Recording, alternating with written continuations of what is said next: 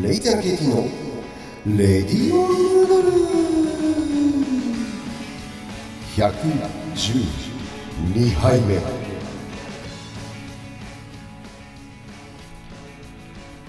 えー、皆さんこんばんはこんにちは。おはようございます、えーレイタナケイティのレディオヌードル、えー112杯目でございます。よろしくお願いします。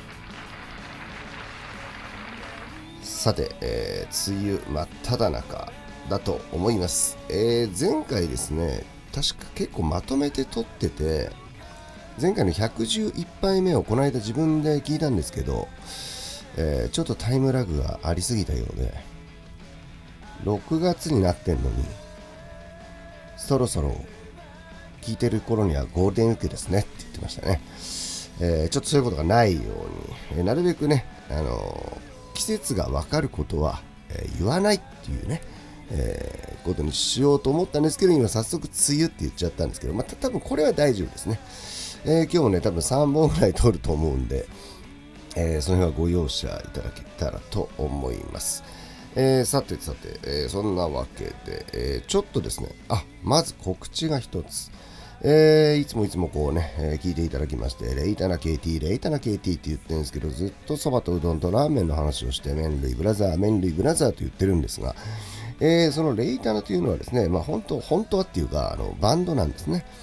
えーレイズ・ターナー・ニートというバンドで、えー私がやってるんですけども、えー2019年の12月を最後にですね、えーまあなんか変な風邪みたいなのが流行ったせいとかいろんなのが重なりまして、まあ、なかなか、えーライブから遠ざかってしまいましてしかしですね2023復活ということで、えーまあちょっと適当になんかリハとか入って年末ぐらいにライブやったりなんかレコーディングしたりなんかできたらいいなーなんて思ったんですが、えーちょっとお誘いがありまして、えーライブをやります。えー、とですね場所日時、えー7月の2日、えー結構すぐですね。7月の2日日曜日。えー前回前々回もお世話になりました、えー神田のザ・庄司丸というお店でライブ決定でございます。うーっていうね。えー、っとですね今回は前回とかその前いつも神田のお店では自分の主催イベントだったんですけど今回はですねお誘いを受けましてえー、っとどこまで話した方がいいのかな。えー、とリオの会というタイトルのイベントで、えー、と僕もすごく、えー長い付き合い中身はそんなに濃くないかもしれませんが15年ぐらい前とかは結構、ね、よく一緒に飲んだり、まあ、あとライブ遊びに行ったり、えーすごく好きだった、えーもちろん歌もかっこいいけども人間が大好きで、えーなんだろうな。うん。リオさんという鈴木リオさんというね、えーボーカリスト、えーコーラス、えーやってる女性の、えシンガーの方がですね今年の1月に、えちょっと空の方にね旅立ってしまいまして、えその追悼イベントというか、えちょっとゆかりある人で集まってやろうよというわけでですね、えそんな感じで、え7月の2日に、えー僕も、えー仲良くさせていただいてます、えーキャプテンカウの、えーのんちさん。なんても出てですね。まあリオさんはそちらのキャプテンカウでもね、えー90年代にもコーラスを務めていたり、まあ、最近もねあ自分がメインボーカルのバンドを2つも3つもやっていて12月にはあの浦和ロックシティですね。なんかでかいイベントでもやったりしててああちょっとそのバンドを見に行っていたみたいななんて思っていたらねこんなことになってしまい、えー去年一昨年、えー一度会ってるんですね、えー神田のライブで、えーその時もね結構久しぶりなんて盛り上がって、えーうんそんなことがありました。まあそんなわけで、えー7月2日はですね、えー神田ザ・庄司丸で、えー5時オープン5時半スタート予定ということですね、えー詳細の方はまたツイッターとか何か僕の SNS で上げますんで、えー確認してみてください。今ねあちらのお店は1階もねアジロというバーになりまして、えーライブをあとは上で、えー食事をしながら酒を飲み語らうなんてこともできるんで、えー、お時間ありましたら遊びに来てください、えー、ちょっと時間短めですけどもう喋らずにダーッとねやります。えー、でこの日に向けてというか新曲をねもうずっとリハやってた曲が2曲あるんですがそのうちの1曲をえー、いや2曲ともやろうぜって言ったら、えー、メンバーに止められました、えー、そんなわけでとりあえずは1曲、え結構評判がいいです。メンバーみんなね。それメンバーしか知らないんですけど、えケレンシアという曲をやりますんで、えよろしくお願いします。さて、えでは話を麺類に戻してですね。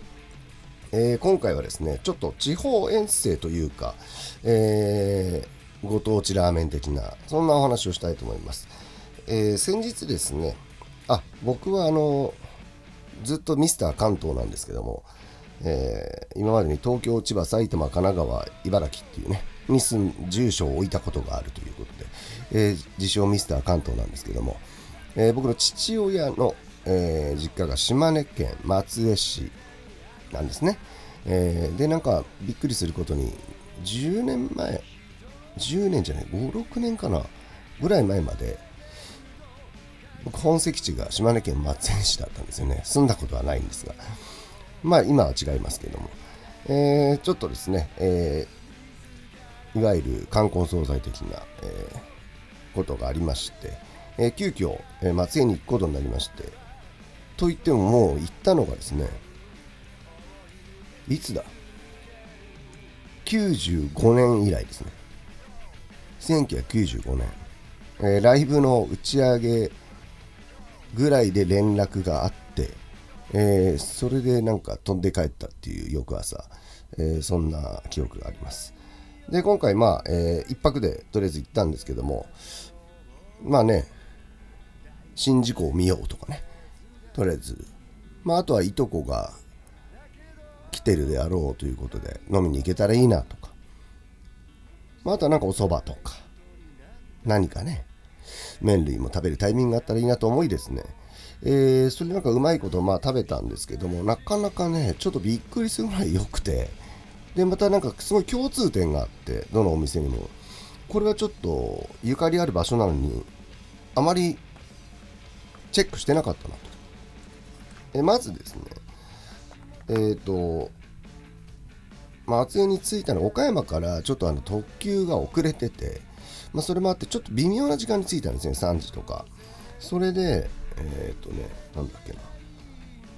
着いて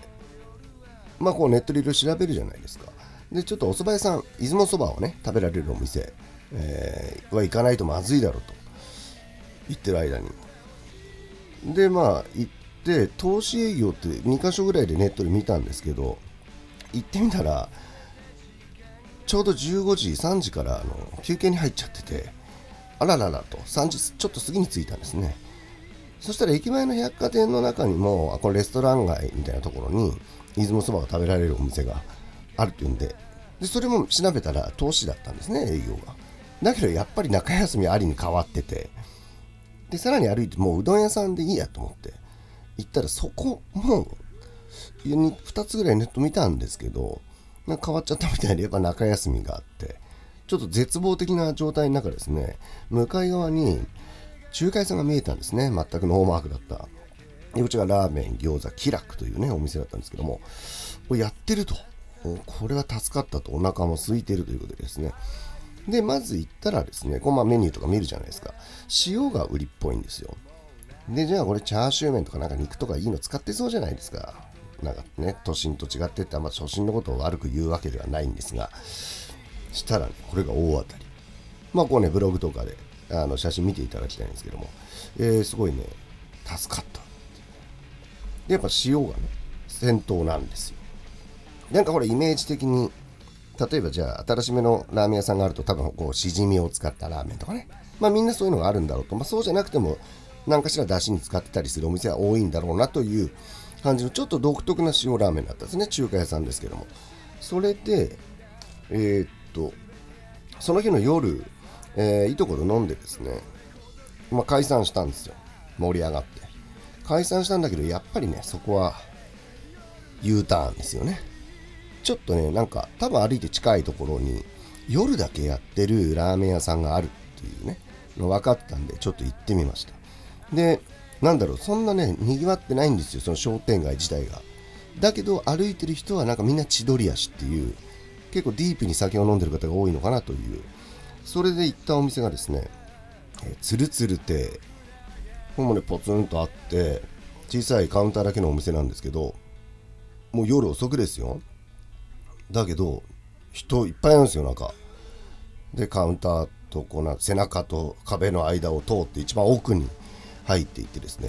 でこちらもやっぱりメニューの銭湯は塩なんですよ。また。やっぱりこれでねさっきの中華屋さんはちょっとやや濁ってたんですけどここはまず店の外からもう完全に豚骨ラーメン屋さんの匂いがするんですよ。臭くないです全然。程よい感じに。あこれ豚骨ラーメン屋だっていう。で塩なんですね。でさっきとお店と同じでやっぱネギは青ネギ。で結構クリアなんですよスープが。この松江のクリア豚骨塩っていう。これでこれすごい美味しかったんですよ。夜だけやってるっていうんですけど何なんだこの街はと、えー、ちょっと盛り上がってですね、えー、でも他の人はもうすごいお酒飲んで締めに来てる感じで。女性の方が1人でやっててこれいいねっていう。で翌日ですね、えー、朝。朝どっか行けるとこないかなと思ったらすごいですよ。麺宝っていうお店が、えー、イオンのフードコートにあってこう映画館とか入っているようなね。でその手前にもあとはもう周りは大手の誰もが知っているチェーン店が並ぶ中。まだ人のいない時間なんですが9時にもうそこ開店してるんですよ。まだ女性のスタッフが1人でこれからねお昼とかはにぎわうんでしょうけども。でこれが調べたらもともとですねこの同じ松江の他のショッピングセンターなくなっちゃった40年間ぐらいあった何て言ったっけなアピアだっけななんだっけな忘れちゃった。そのフードコートにずっとあって大人気だったお店が、えー、そこの閉館とともに閉店。でまたまたこう別のフードコートに入ることができたという。でこちらももう堂々とクリアな豚骨スープと箸袋に書いてあるんですよ。でやっぱり塩ラーメン。要はこのフードコートだけどいやちゃんとあのげんこつ割って仕込んでますっていうのをすごい書いてあって。これねまたまた塩ラーメンクリアなスープ。でまたなんか似てるんですよ。もうこのちょっと今回松江クリア豚骨塩かなりテンション上がりました。だここももう1981年からやってるんですごいですよね。歴史の長さが。でやっぱりこうかつてのお店で、えー、肉の入っていたこうなんだ学生向けのラーメンが人気だったんでそれの復刻版が出てたりとか、まあ、あとはやっぱねボリューム系のメニューがあってもなんかジャンボチャーシュー麺チャーシュー麺2杯分とかもどんな丼で出てくるのかなっていう。なかなかね、えー、面白いまだまだこうほんと地域によってねこんなでやっぱ青ネギでな何なのっていうぐらいの、えー、ちょっとまたね行く機会があったら他のねラーメン屋さんも行ってみたいなって思うような。でも本当こういったやっぱ地地域性というか、えー、今回の松江のねクリア豚骨塩、えー、かなり盛り上がりました、まあ、あとそれでどうにか、えー、帰り帰り岡山あ違う違う、えー、松江の駅構内みたいなところで、えー、なんとか出雲そばも、えー、食べさせていただくことができまして、えー、なんだかんだで、えー、2日で6軒ぐらい回れたのかな確か。あそうですね。行きに岡山の駅ホームでうどん食べて帰りも岡山の駅構内でうどんを食べたんですね。確か。確かですよ。ちょっとごめんなさい、えー、そんなわけで。でもねまさかこんなにラーメンでね盛り上がれると思ってなかったんで、えー、素晴らしい、えー、松江遠征でございました、えー、なんかダラダラっとした話になっちゃいましたけど、えー、そんな感じです。まあとにかくですねちょっと久々にやってんででちょっとこう一件集中の話じゃないとなんかダラダラっとしちゃいましたけども、えー、あ後ろはですね、えー、セカンド EP のタイトル曲ですね、えー、ブルーベリーカラーという曲ですけども、まあこれはやるでしょう7月。最初やらないつもりだったんですけどこの曲やらなかったことがないのでいつも最後にやるんででじゃあ最後じゃなくしてみようかなとかまあそんなことも考えてますけどもまあメンバーそれぞれ結構ねいろいろ頑張って気合入ってるんでまたこの後もリハーサルをやってね7月2日に臨みたいと思っております、えー、そんなわけで、えー、レイダナ・ケイティのレディオンヌードル。第112杯目はですね松江のクリア豚骨塩3件ご紹介でございました、えー、最後までお聴きくださりありがとうございました。お相手はキロ KT でした。